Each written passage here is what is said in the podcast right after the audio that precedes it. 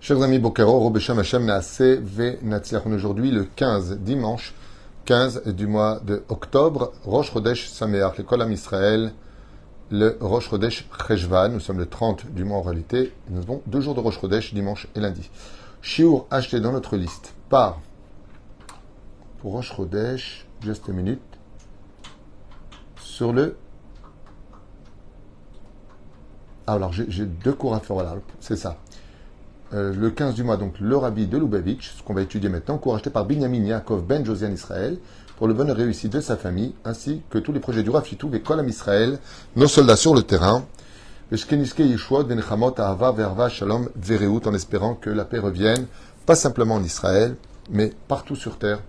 C'est vraiment mon plus grand souhait, Bémet, qu'il y ait un, vrai shalom euh, partout, que Bémet, on soit tous heureux, juifs comme non-juifs, je souhaite vraiment qu'on arrive très prochainement à quelque chose de paisible sur Terre où il fera bon vivre pour chacun de nous et que personne n'aurait plus besoin les uns des autres. En tout cas, c'est ce que nous promet la rédemption finale. Nous n'aurons plus besoin les uns des autres.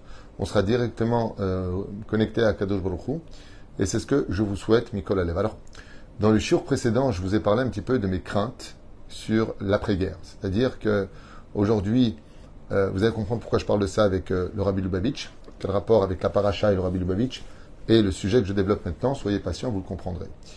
Moi, ce qui me fait peur, c'est qu'aujourd'hui, on est tous unis, on est tous ensemble, on est touchés. Il n'y a pas une maison qui pleure pas aujourd'hui, c'est mort. On est euh, un petit peu dans le doute de qu'est-ce qui va se passer demain ou après-demain. tous nos enfants sont engagés, nos neveux sont sur le terrain. voilà. N'oublions pas que quand on parle de l'armée d'Israël, on parle euh, du menuisier, du boulanger, on parle de celui qui était en train de finir ses études à l'université. Il n'y a pas réellement d'armée de comment dire euh, de, métier quoi. C'est pas des pas des commandos commandos. Même ceux qui font l'armée trois ans sont des jeunes étudiants qui sont enrôlés dans l'armée et qui font l'armée. Nous avons des commandos d'élite, nous avons des professionnels qui font carrière, mais ça représente à peu près 4 à 5% dans l'armée d'Israël. Tout le reste, les Milouimni qui ont été engagés, ce sont nos enfants qui ont 18 ans, 19 ans, 20 ans, qui, euh, qui, qui, travaillent, qui ont des petites boutiques. Ce ne sont pas des commandos d'élite, ce ne sont pas des professionnels de l'armée, ce sont des juifs qui vont se battre pour leur survie. N'oubliez pas ce détail quand on parle de l'armée d'Israël. N'oubliez jamais ce détail. Aujourd'hui, il y a plus de 350 000 réservistes qui ont été appelés. Parmi les 350 000 réservistes, je vous parle de personnes qui travaillent toute l'année dans des métiers qui n'ont pas été entraînés. Là, ils font un petit entraînement pour se remettre un petit peu par rapport au service militaire qui avait été vécu. Et on est tous maintenant concernés par un même problème. On a qu'on appelle une menace nationale. Donc on est tous ensemble, on est tous en train de s'aider et s'entraider les uns les autres Bizarrement, il n'y a plus de religieux non religieux. Bizarrement, il n'y a plus de gauchistes et de, mecs de droite. Bizarrement, il n'y a, a, plus de chilouké Il n'y a plus de conflit idéologique qui apparaît. Pourquoi? Parce que c'est notre survie à tous. Parce que quand eux, ils tirent, ou quand eux, ils assassinent, ou quand eux nous menacent, ils ne regardent pas celui qui est religieux de celui qui ne l'est pas. Celui qui est de droite ou celui qui est de gauche. Beaucoup de gens qui étaient à cette fête de la nature étaient aussi des jeunes de gauche comme il y avait certainement des jeunes de droite. Mais eux, quand ils voient un juif, ils tirent. Vous voyez ce que je veux dire? Comme Ahmadinejad à l'époque, il voulait lancer la bombe atomique sur Israël, il n'a pas dit je vais tirer sur Bnebrak ou sur Tel Aviv. Je vais tirer là où il y a du juif. Et quand on est visé, bizarrement, dans cette hardoute par les autres, c'est-à-dire que pour le Hamas, il ne va pas poser la question à des otages en lui disant Bon, alors toi, tu fais Shabbat ou tu fais pas Shabbat? Est-ce que toi, tu, tu as voté pour Gantz ou est-ce que tu as voté pour Bibi? C'est pas ce qui les intéresse. Eux, ce qui intéresse, c'est tes juifs, c'est tout ce qui nous intéresse. Il y a une base qui nous unit. Et cette base, c'est notre judaïsme. Et ce judaïsme-là crée la haine de beaucoup de gens parmi tellement, pas simplement chez les terroristes, hein, chez les médias, ils, ont, font un travail de persuasion digne du serpent de la faute originelle. Et la haine, en résultant de cela, aujourd'hui nous sommes tous unis. Beaucoup de gens sont en effervescence, les tuilines se remettent, il n'y a personne qui met maintenant des PV à Tel Aviv, parce qu'il y en a qui met les tuilines. Au contraire, c'est bien, mets-moi aussi des tuilines. Donc nous sommes un peu dans une effervescence de Israël vaincra, Israël se relèvera. C'est super, et j'en fais partie. On se bat pour ça. Moi, ce qui me fait peur, c'est l'après-guerre. Comme je vous l'ai dit tout à l'heure, qu'est-ce qui va se passer après? On va chercher tout de suite les coupables, les responsables, exiger la démission du gouvernement, relancer des, hmm, élections pour la millième fois, donc la sixième fois en si peu de temps, et puis avoir un gouvernement de gauche, voire d'extrême gauche, reconstruire la ville de Gaza, euh, par conscience, euh, parce que bon, malgré tout, ça y est, on a réglé le problème, donc maintenant, il va falloir aider, aide humanitaire, la totale, la totale. On, est, on est, l'avenir m'inquiète beaucoup. Hormis le fait qu'on devra se relever euh, financièrement au niveau social et au niveau des familles. On a dépensé tout ce qu'on avait, on n'arrête pas de donner tout ce qu'on a. On est en train de se vider. Dieu est là, on n'est pas inquiet, vous inquiétez pas. Mais il y a quand même quelque chose que je souhaite, plus que tout au monde, plus qu'après le Covid-19, c'est la Géoula. Vraiment, je pense qu'aujourd'hui, ce serait un crime supplémentaire qu'on n'ait pas la Géoula après tout cela. Parce qu'il faut garder cette effervescence. Vous savez, de monter très haut, c'est important. Aujourd'hui, Israël monte très haut. Shabbat, il n'y avait pratiquement pas de voitures qui voyageaient. Euh, on, est vraiment dans une effervescence positive. C'est dommage qu'on ait eu besoin de ça pour se rappeler qu'on était un peuple et qu'on doit tous s'entraider les uns les autres. C'est dommage, c'est dommage. Il faut toujours appuyer sur le bouton rouge pour dire mince, mince, on est juif, on doit tous s'entretenir, tous céder, tous se juger favorablement. Ceci étant, moi, c'est l'après-guerre qui me fait peur. Et pourquoi ça me fait peur? Bien, Parce que j'ai peur qu'on retourne dans des accusations les uns sur les autres, euh, que Baruch Hashem, que Dieu protège nos soldats. Et mes neveux sont à l'armée, j'ai fait moi-même mon service militaire ici, donc j'ai le son de recevoir à personne dans ce domaine. Excusez-moi avec tout respect que je dois à tout le monde mais que l'on fasse du soldat le Dieu qui, nous a sauvés, alors que Dieu est avec nos soldats. Baruch Hashem. Mais comme on le dit dans le Teilim, on doit être conscient, comme le demandent tous les Chayalim. Ils veulent des kippot, ils veulent des tzitzit, ils veulent des teilim, ils veulent euh, le tikkun klali. Eux le demandent, par, par milliers. Ça veut dire qu'ils savent que sans Dieu, on ne peut rien faire. Entouré de 54 pays arabes, vous comprenez de quoi on parle. Pas qu'autour d'Israël, bien sûr, je parle en tout. Donc on est avec Dieu. Les prières sont dans toutes les bouches aujourd'hui. Tous les, tous les soldats prient. Euh, on les entend, vous voyez dans les réseaux sociaux, tous les soldats disent, vous inquiétez pas, on va se battre pour notre survie, Be'ezrat Hashem. On l'entend, Be'ezrat Hashem, sauf sauf. Moi, ce qui me fait peur, c'est qu'il n'y ait plus Be'ezrat Hashem après. Voilà de quoi j'ai un peu peur. Non pas en tant que fanatique ou débile, même s'il y en a qui le pensent certainement, j'en sais rien, et il ne m'intéresse pas non plus. Mais moi, ce qui, me fait peur, c'est l'après. L'après, on risquerait de retomber dans une haine encore plus grande qu'avant. Pourquoi? Parce que plus tu montes haut et plus la chute est mortelle. Et donc, vraiment, veillons à garder cette union de tout notre cœur et que Bezrat Hashem ressorte de ça des choses positives. Voyons un exemple Noah. Le Hamas est sur terre. Le cours qu'on vient de lire juste avant, regardez ce qu'on a lu dans le sixième chapitre. Dieu n'a pas d'autre choix que de balayer tout ce qu'il y a sur la terre, donc il fait le déluge face au Hamas, c'est le titre du, du, titre du précédent qui s'appelle le déluge face au Hamas. Ce sont les textes de la Torah, c'est pas moi qui les ai écrits, donc celui qui n'est pas content, il va au cotel. Et puis, euh, ben, le déluge a lieu, il envoie un corbeau, le corbeau est de mauvais augure, il accuse Noah. C'est bizarre, après le déluge. Non, en plein déluge. Il y a déjà des corbeaux qui cherchent qui est le responsable ou pas le responsable au lieu de sauver nos vies. Donc il vient, il dit à Noach, ouais, tu m'as envoyé parce que tu voulais aller avec euh, ma femme. Comme ça dit le Midrash. Comme ça rappelle Rashi, je crois. Aussi. Et puis alors il envoie la colombe, la colombe qui est symbolique de paix. Et elle revient, elle revient avec un rameau d'olivier dans son bec. Rashi nous dit, ou commentaire, je ne me rappelle plus exactement, je suis un peu mes boulebas avec tout ce que j'ai dans la tête, je vous dis franchement, eh bien, euh, qu'il a amené du Gan Eden. Mais un rameau d'olivier, c'est qu'il a amené quelque chose d'amer. Le rameau d'olivier est extrêmement amer. C'est sûr, le Hamas a une grande part de responsabilité. Ils ont déjà arrêté un des responsables euh, du Shabbat. Bon, je ne vais pas vous parler de ça maintenant, on est en plein cours. Euh, qui était au courant de ce qui allait se passer et qui l'a bien caché. Et à ce qui paraît, c'était pour faire tomber le, gouvernement de Bibi Netanyahu. Donc c'est un mec de gauche qui était au courant, qui a fait taire les choses de telle façon à ce qu'il ne savait pas que ça allait prendre telle ampleur. Mais c'était pour faire tomber le gouvernement de Bibi Netanyahu, selon ce qui aurait été dit. Mais encore une fois, tout ça, c'est entre parenthèses. On fera une émission spécialement sur ça après Bezrat Hashem, juste que tout se calme le plus vite possible que nos soldats reviennent sains et saufs à la maison, ainsi que tous nos otages dans les mains de ces animaux. Le Hamas. Shemishma Virachem. Oufren, voyons ce qui s'est passé après le déluge. donc ici, tout le monde est en effervescence dans l'arche, tout le monde cède, on nourrit les animaux, on travaille en coordination, il n'y a pas de dispute au sein même de ce qui se passe dans l'arche. À l'extérieur, c'est le néant. On retourne à Tohu Vavou. Ezrat Hashem. Ok. Vayachel Noach Ish Adama. Vayachel. La chute a été tout de suite après que tout se soit calmé. On peut dire que la plénitude est au summum. C'est où? Il n'y a plus de déluge, il n'y a plus une goutte d'eau, tout va bien, la terre est en train de boire l'eau. Toutes les mauvaises personnes, les plantes, les influences, les animaux sont morts. Il n'y a plus personne. Les seuls survivants, c'est Noach, sa famille. Donc, Noach, sa femme, ses trois fils, leurs trois, leurs trois euh, femmes. Il y aurait Og qui se sera accroché selon le Midrash. Ok, on va le laisser. Les Néphilim. Et puis, il y a tous les poissons qui sont restés vivants. Voilà ce que l'on retient de ce qui s'est passé pendant cette période. Et le verset est terrible. Dans le chapitre 9, versets 20 et 21. Vayachel Noir. Pouh, la chute Vayachel. Il est tombé. Une fois que le déluge a eu lieu, la Torah nous apprend que souvent, ouais, ça me rappelle 1967, on est attaqué par 5-6 pays, c'est une catastrophe.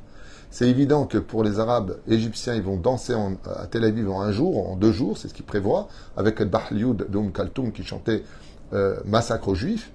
Edbah Lioud, ça veut dire euh, charcuter les Juifs, Oum Kaltoum.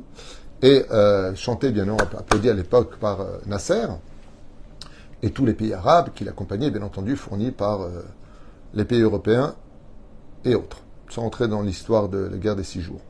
Et à cette époque-là, tout le monde priait, on était tous ensemble, on voit les kipotes avec les non-kipotes, tout le monde est ensemble, on pleure au cotel. Et le lendemain de 1967, après la guerre des six jours, on bannit le nom de Dieu de toutes les télévisions, jusqu'à ce que vienne plus tard Lapide, le père de, celui-ci, et interdisent de mettre Bassad, Bissiat d'Hachem, au sein des papiers du gouvernement israélien en disant que nous n'avons pas à mêler Dieu à notre réussite, que c'est nous qui sommes l'armée, le Mossad, la meilleure armée du monde, et ainsi de suite on voit que sans Dieu, on ne peut pas s'en sortir, comme vous l'avez bien compris. La Haramaboul, donc voilà ce que dit maintenant le rabbi de Lubavitch. La Haramaboul, voici qu'après le déluge, Nathan Noach Kerem, il a planté une vigne. Ça y est, on se repose. Il sort dehors, il voit le néant. Noir plante une vigne. Shataminayain bishtaker. Il a bu de cette vigne pour, malheureusement, les c'est-à-dire euh, se saouler. Qu'est-ce que va faire Noah? Il est dans sa tente. Vient Ham, il va commettre l'irréparable. Il va lui couper le sexe. Il va lui couper la bride. Couper. Pourquoi?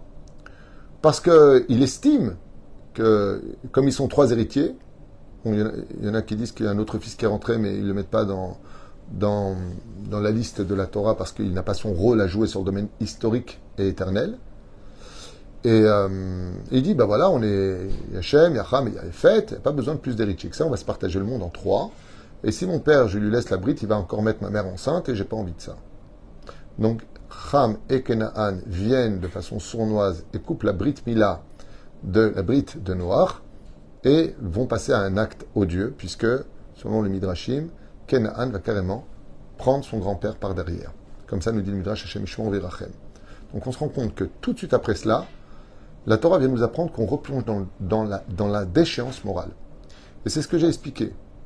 Là, ce qui s'est passé pendant cette fête, où des jeunes innocents, pour moi ils sont innocents, les mettent. C'est vrai qu'ils ont mis une statue comme ça d'Avodazara terrible. L'image est vraiment. Euh, qu'est-ce que vous faites? Vous êtes fous ou quoi? C'est vrai. Mais ils ne sont pas partis pour ça, eux. Hein. Je peux vous dire, je connais quelques personnes qui sont allées là-bas. C'est des gens qui sont même Shomer Shabbat à la base. Bon, ils sont un peu laissés persuader, malheureusement mais ils ne sont pas venus pour danser devant la statue ni se prosterner devant la statue. Ça, c'est les organisateurs qui l'ont fait. Ce ne sont pas ceux qui étaient présents. Eux méritent une punition. Les organisateurs, éventuellement, d'avoir mis cette statue. Ça veut dire quoi? Alors pour eux, c'est culturel. Voilà, bon, les vont se laisser aller comme le font avec les joints, les pattes d'éléphant et, et ainsi de suite. Mais c'est quand même dramatique. Par contre, par contre, j'ai peur qu'après cette guerre-là, s'organisent énormément de mêmes fêtes au sein même de notre pays pour dire, vous voyez, vous nous avez empêché, de danser, maintenant on va en mettre encore plus que d'habitude. Et c'est ce qui se passe dans la Torah. Ham et Yafet vont perpétuer le travail du Hamas au sein même de la famille. et donc couper la brite de noir. Puis, le prendre par derrière. De là, Yafet et Shem et Yafet vont prendre une couverture et couvrir leur père de la honte d'avoir cessé la descendance de l'humanité. Beged et Shne Achiv, Bachutz, Shne Achim, Sham Vayafet, Lekhou Beged, Vayilchou Achoranit, Vayikasu et Arvatam. Donc il nous dit ici, Vayacham et Aviv Kenaan, qui est Arvat Aviv. Donc il a vu son père, Ham, qui était nu, il était sous. Ils ont vu qu'il avait la brite Mila, ils ont dit, hé, hey, hé, hey, il va encore engendrer de l'humanité, il faut y mettre un terme. Le rabbi, il dit, mais Yun Bapasuk Anu les Medim, Shatora Rotsa les Lamdenu, Davar Mache, Baadgasha Miuchedet, chez loraou. Et là, le rabbi lui va plonger dans son explication sur le fait que, par contre, Shem et Yafet n'ont pas voulu voir la nudité de leur père, Lama. Avec Odem Lachen, Kvar Nehemar Pa'amaim Shem El C'est déjà marqué deux fois qu'ils ont marché à reculons pour ne pas voir la nudité du père. Les Mouvan, chez le. Et donc on comprend que s'ils se sont rapprochés à reculons pour ne pas voir la nudité du père, euh, c'est déjà marqué. C'est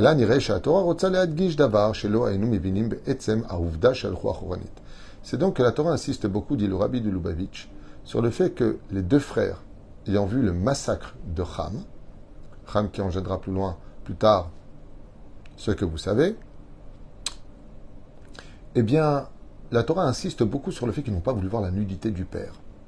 D'abord, Yuvan al Torah au nom du Baal Shem Tov. Et le Baal Shem Tov, donc le rabbi cite le Baal Shem Tov, chez Kacher Adam Roé Ra Bezulato, car quand une personne voit le mal chez l'autre, Are Zochacha Shieshbo Be'etzem Ashu Meoto Ra. Et là, le Baal Shem Tov, il dit comme ça. Pourquoi est-ce qu'ils n'ont pas voulu voir la nudité de leur père, qu'ils ont marqué, ils ont marché à reculons? Parce qu'on a une généralité qui enseigne que celui qui voit constamment le mal chez l'autre, c'est parce que lui-même a une partie du mal qui vit en lui. Et donc les deux frères, Shem et Yafet, n'ont pas voulu voir, de telle façon à ce que en eux ne se dévoile pas hein, cette euh, situation. Azulat Umprinat Mar'e, Anu Shum Dofi. Et donc c'est ce qu'il dit le Baal. Fais attention de toujours voir le bien chez ton frère juif, parce que le fait de définir le mal qui est en lui désignera que quelque part il y a aussi du mal en toi. Alors comment on fait par exemple quand on voit des gens qui ne sont pas chômeurs Shabbat? C'est ce que j'enseigne à mes enfants, c'est ce que j'enseigne en tout cas à mes élèves jusqu'à aujourd'hui. C'est de prier pour eux car ils n'ont pas eu le mérite d'apprendre les valeurs du Shabbat. Et non pas dire, regarde, ils ne sont pas chômeurs Shabbat. Faut toujours relever l'étendard de la Torah selon le Baal Shem Tov de chaque juif et de, comme j'avais raconté ce Shabbat, beau, qu'une fois Rabbi Yitzhak de Berdichev a vu un juif qui fumait sur un banc pendant Shabbat sa pipe et il lui a dit, tu sais que c'est Shabbat aujourd'hui? Il lui a dit, bien sûr. Il lui dit, tu vois Hachem, même mentir, ils veulent pas. Ils savent que c'est Shabbat. Et le, Baal le, le, le de Berdichev, il a dit, tu vois, ils n'ont pas oublié que c'était Shabbat, alors qu'il était en train de fumer pendant Shabbat. De toujours l'ishtadel Bezrat Hashem, car en voyant ou relevant les défauts des uns et des autres, quelque part on relève nos propres défauts. Heureux celui qui saura garder le silence face à la médiocrité de beaucoup de gens aujourd'hui qui nous agressent et euh, quand je dis ça, je parle de nos propres familles, je ne parle pas de, des médias. Asiba le kar'i, shekol, davar, ou pratit, car chaque chose dans ce monde est surveillée par le Créateur du monde. Ima adam batsmo yanaki Torah, et si chacun de nous étions propres de toutes mauvaises choses qui vivaient en nous de façon cachée, lo imlo zot et azulat. Et donc le rabbi dit, quand tu es capable de travailler tes propres vertus au point d'être quelqu'un de propre d'âme et de corps, tu n'es même plus capable de voir les défauts de l'autre, si ce n'est que de le relever. Et donc souvent, du ciel, on veut lui montrer le mal qui est chez l'autre. Et quand tu vois le mal d'une personne parce qu'elle est vraiment mauvaise, alors tu dois avoir peur de ce mal et non pas de lui. Et cela doit réveiller en lui quelque chose de nifla. Alors écoutez bien ce qu'enseigne la chassidoute, c'est très intéressant. Il dit comme ça que des fois, Kadoukou va te montrer le mal qui a chez l'autre. Et en réalité, le message, c'est pas que tu viennes juger le mal qui est chez l'autre, mais c'est pour que tu te poses toi-même la question est-ce que toi tu es comme ça? C'est un moussard escale extraordinaire. De te faire fréquenter, par exemple, euh, tu vas entendre des gens qui vont critiquer d'autres personnes, Et tu vas dire, euh, t'as vu comment il parle Mais est-ce que toi, ça me rappelle quelqu'un un jour qui est venu dire à quelqu'un d'autre, tu fais beaucoup de la shonara. Mais lui-même, c'est un bal la shonara. C'est une personne qui fait beaucoup de la shonara. Donc très souvent, au lieu de dire qui fait du lachonara, peut-être que tu devrais regarder si toi tu en fais ou pas du lachonara. Très souvent, on dit tu donnes pas assez, mais est-ce que toi tu as donné? Tu pardonnes pas. Est-ce que toi tu pardonnes? Tu, es, tu, tu manques de patience. Est-ce que toi tu as de la patience? Le rabbi nous met en garde en, disant, en nous disant fais très attention car très souvent, en fréquentant quelqu'un qui a des défauts, le message qui est à retenir, c'est est-ce que toi tu les as? Va te scruter face au miroir qui est en face de toi car si tu ne l'avais pas en toi, à la limite, tu ne descendrais même pas au niveau de l'autre. Et ça, c'est très important dans le domaine culturel dans lequel nous vivons euh, et social, sur lequel, Bémet, on se fâche très rapidement des uns et des autres, parce qu'en réalité, nous-mêmes, eh bien, on le dit même en français, on descend au niveau de l'autre. Et si on descend au niveau de l'autre, c'est qu'on est au même niveau. Ça veut dire qu'on est comme lui. Ne pas descendre, c'est extraordinaire. Je ne me rappelle plus quel philosophe avait dit ça, que euh, les faibles se vengent, les forts, euh, je ne me rappelle plus comment on disait, et ceux qui. Euh, et les héros ne, ne, répondent même pas à un truc comme ça. C'est-à-dire qu'il y, y, y, a des niveaux dans la vie où il ne faut même pas tenir compte de la médiocrité des uns et des autres. Comme aujourd'hui, dans l'instant T dans notre pays, que Dieu bénisse Am Israël, eh bien, je, crois, je crois qu'on n'est même pas au temps de savoir qu'est-ce que pensent les nations du monde de nous ou pas. On est en train de sauver nos vies, on est en train de, fouiller qu'est-ce qui se passe, on est en train de récupérer nos frères juifs. Je veux dire, on ne peut pas non plus demander l'autorisation à ce qu'on peut aller euh, vivre. Il y a des moments dans la vie où on, doit peut-être un peu grandir sans tenir compte constamment des critiques et des tirs terribles euh, des médias sur le peuple d'Israël et des discours qui sont faits dans des fauteuils de cuir pendant que nous on se massacrons ici. D'abord, התורה ללמדנו בסיפור ההתנהגותם של בני נוח, חם שהרע היה קיים בו בעצמו, נאמר וירא את ארבעת אביו. C'est pour ça qu'il y a marqué, écoutez bien comme c'est beau ce que dit le rabbi ici, un très très beau Dvar Torah, vraiment magnifique, que je n'avais pas lu avant. Il marqué, il a vu le mal, il a vu la nudité de son père parce que lui-même aimait être nu. Lui-même aimait la sauvagerie de la débauche sexuelle. Et donc, Vaillard, lui, il a vu. Par contre, les frères n'ont pas regardé pour dire que chez eux, il n'y avait pas cette sauvagerie. Et étant donné que le mal était chez lui, il a dit Tu vois mon père, il vient de boire, il est complètement nu dans le lit. C'est vrai que de dormir nu, c'est pas très moral, surtout quand la tente est ouverte. Tu aurais dû penser à cela. Le noir était saoul, il était hors du contrôle de son esprit et de sa conscience. Et lui, il a vu. Celui qui voit le mal chez les autres, c'est parce que le mal est chez lui.